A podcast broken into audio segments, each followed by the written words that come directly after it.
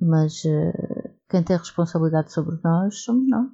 Ah, pensava que o Marco Açúcar também estava diabetes. A divagar se vê longe. Sempre ouvi dizer. Não sei qual é o espanto. Qual é o espanto? um podcast de girafa sentada.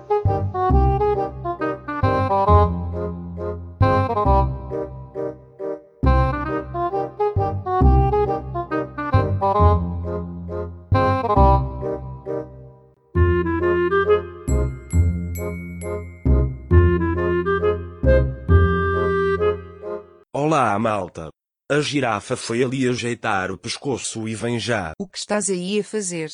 Tu nem sequer existes. Por que é que estás a falar com os ouvintes da girafa? Tu és fac, não és real. Também tu és faca. Nem sequer sabes falar. Não se se diz faca, diz-se fake. Faca pode parecer outra palavra. Devias ter mais cuidado. Deixa lá. Já ninguém liga a isso. Então, também ninguém liga ao facto de eu ser fake, até porque os humanos adoram fakes. Eles também já estão a transformar-se em fakes, porque nós somos perfeitos e eles também querem fingir que são. Opa! Não digas disparates. Eles são reais. Reais em quê? Já nem nas pestanas. RSRSRS, ou, LOL, ou se preferires KKKKK. Olha, sabes que mais? Saia na segunda saída. É só o que tenho para te dizer. Fakes. Fakes. Calem-se que a girafa chegou ao seu destino, cheio. Olá malta, tudo bem com vocês? Em média, quanto tempo por dia é que vocês passam nas redes sociais? Hum? E quantas contas é que vocês seguem nas diversas redes? E, e o que veem nessas contas acrescenta alguma coisa à vossa vida? Ou são meras banalidades, futilidades? A nível mundial, a média de tempo que passamos por dia nas redes sociais é duas horas e meia, mundialmente. Há continentes piores, há continentes melhores. A Europa até não é dos piores. Duas horas e meia são 75 horas por mês, que são 900 horas por ano, ou seja, 37 dias e meio. Dos 12 meses do ano, em média uma pessoa perdeu mais de um mês completo do seu ano a seguir ilusões de vidas, casas, caras, corpos supostamente perfeitos, aos quais acaba muitas vezes por se comparar. E claro, como é humano, a comparação não é justa. Sim, mais de um mês por ano. Quem me dera ter essas férias. Pois é. Então para que serviu esse mês e uma semana? Para se frustrar, deprimir ou para se desafiar a ser igualmente perfeito, que é uma utopia só possível no mundo fake e que está a aumentar os casos de ansiedade, pânico, solidão por todo o mundo.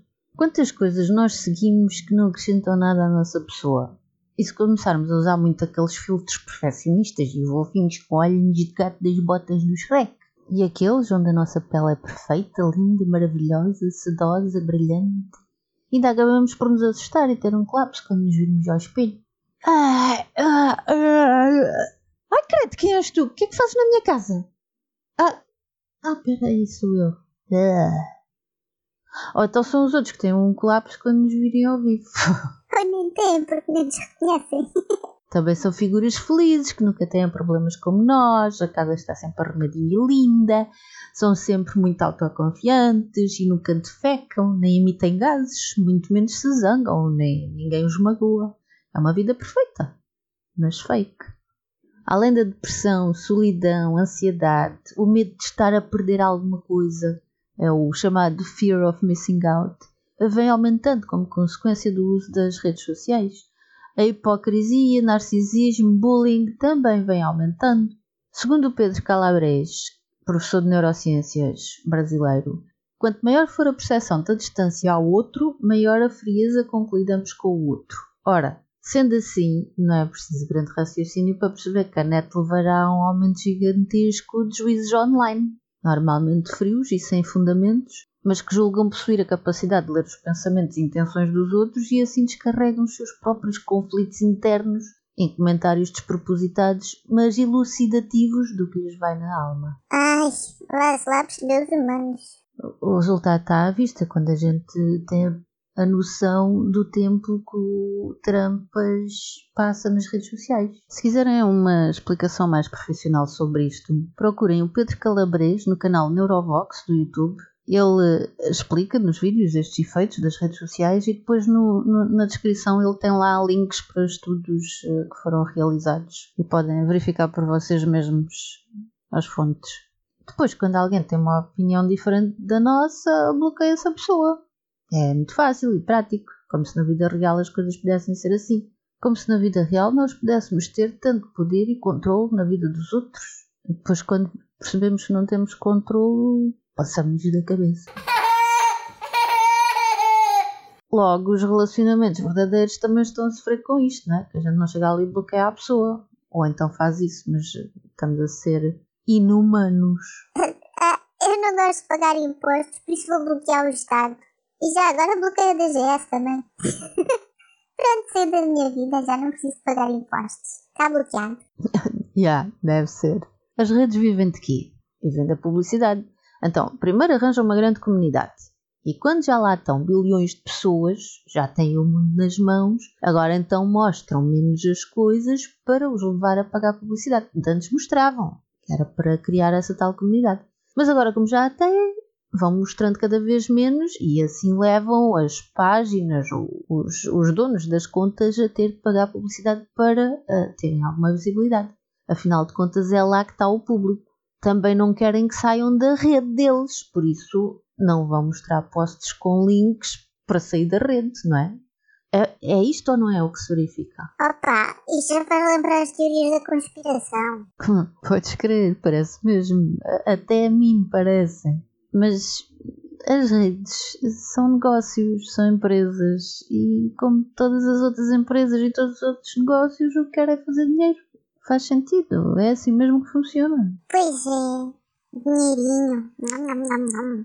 muito bom. Mas por exemplo, o Facebook já permitia links. Se tirassem isso, perdiam o público. E depois as imagens e vídeos prendem muito mais a atenção. Ah, já sei. Então vamos criar uma rede onde não se consegue colocar links e que viva à base de imagens e vídeos. Boa! E vamos fazer com que seja mais para imagens e vídeos de pessoas, porque essas imagens prendem mais a atenção do cérebro. É isso mesmo. Excellent. E tive ainda outra ideia vamos fazer com que sejam coisas assim muito rápidas, porque coisas de longa duração depois as pessoas recusam porque não têm tempo. E assim como são coisas rápidas, elas vão e vai mais um e vai mais um, é só mais um, e ficam ali a viver na nossa rede e a ver a nossa publicidade toda e a gente vai ganhar uma pipa de massa e vamos ser milionários.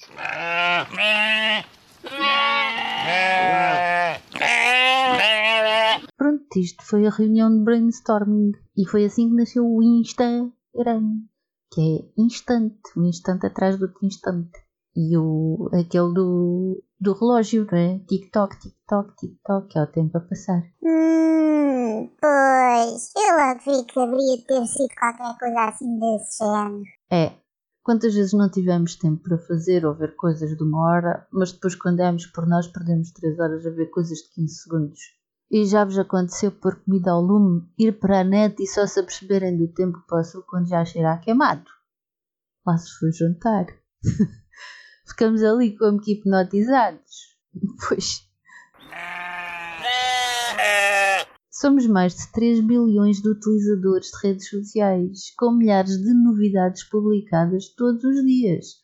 Isto é o que eu chamo efeito batata frita. Não sei se vocês são como eu com as batatas fritas. Pode ser pipocas, pode ser uh, a bolachinhas, quadradinhos de chocolate. É o que vos encaixar melhor. Ai, girafa, não faças isso. Já me estou babado toda. Tenho que ir ali buscar o babete. Espera aí que eu já venho. Vamos só tirar uma. Uma não faz mal nenhum. E. Tcharam! Acabou o pacote. Ou a tablete. Ou o que for. Nas redes é a mesma coisa, só que neste caso o pacote é infinito. Ai, se as batatas fritas também fossem assim, sempre para nascer mais batatinhas ali no pacote. Ai. Ai, Jesus, isso é que era. Portugal e ao fundo com tanta obesidade. yeah, era a nova Atlântida. Não estamos a dar o devido valor ao nosso tempo. Tempo é dinheiro, sempre ouvi dizer. E estamos a desvalorizá-lo como se fosse infinito. Estamos a dar o valor do nosso tempo aos outros para que os outros ganhem dinheiro com o nosso tempo. Sim. Olha lá. Ó girafa, e se a gente começasse a cobrar o, o tempo que gastamos nas redes ao Mark Zuckerberg? Sim, sim, deve ser isso. Eles já nos têm nas mãos, não precisam pagar. Oh, que pena. Que desperdício. Eu bem tinha ouvido dizer que o Zucker fazia mal à saúde. Não sabia que era o Berg. Ele usa as fragilidades humanas para fazer negócio, mas eh, quem tem responsabilidade sobre nós somos nós. Ah, pensava que o Mark Zucker também estava diabetes. E não é só o tempo que estamos a dar, estamos a dar energia também, porque ao estarmos sempre a ser bombardeados, estamos a ter uma sobrecarga cognitiva que, com o tempo e por serem muitas, porque é, é muita coisa sempre a aparecer, vai gastando a nossa energia do cérebro. Depois não temos eh, tolerância nem paciência para nada, já estamos cansados e, e nem sabemos porquê. Por exemplo, houve um estudo feito sobre a saúde mental, dos efeitos na saúde mental entre YouTube, Twitter, Facebook, Snapchat e Instagram. E o Instagram foi o que teve mais efeito negativo na, na saúde mental, logo seguido do Snapchat.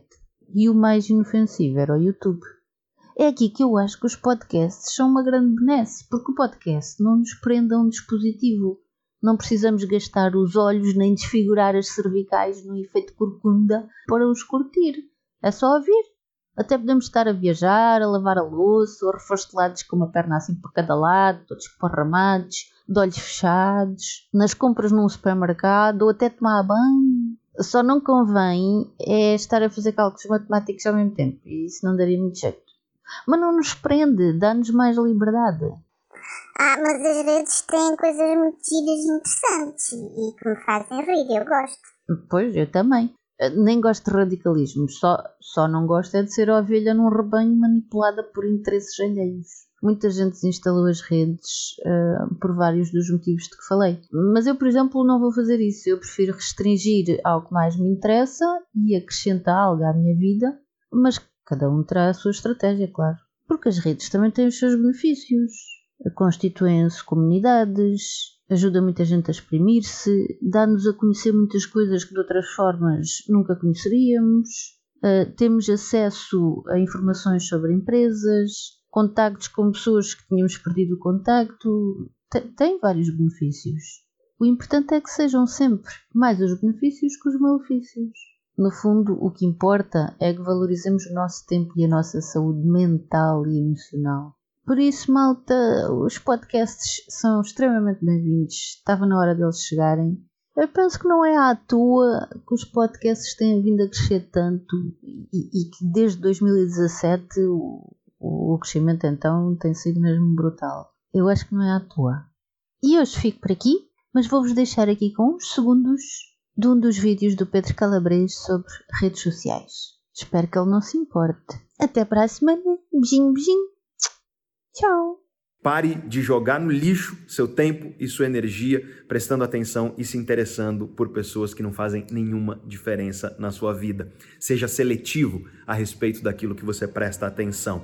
Diga-me ao que você presta atenção e eu te direi quem você é. A girafa já se foi embora? Já, mas ainda não deu aquele sonzinho do final, ainda está a gravar. Ok. Olha lá, achas que ela estava a insinuar que ser fake e perfeito não é bom? Que ser real é que é bom? Foi o que interpretaste? É capaz. Também é melhor que estejamos no mundo correspondente. Nós é que devemos estar no mundo fake e perfeito e eles deviam ficar no mundo real que é o deles. O Mark e os psicólogos é que não vão gostar deste episódio. Capa, capa, capa, capa. Azar. Vamos lá pôr o sonzinho para fechar o episódio de hoje. Chegamos ao nosso destino.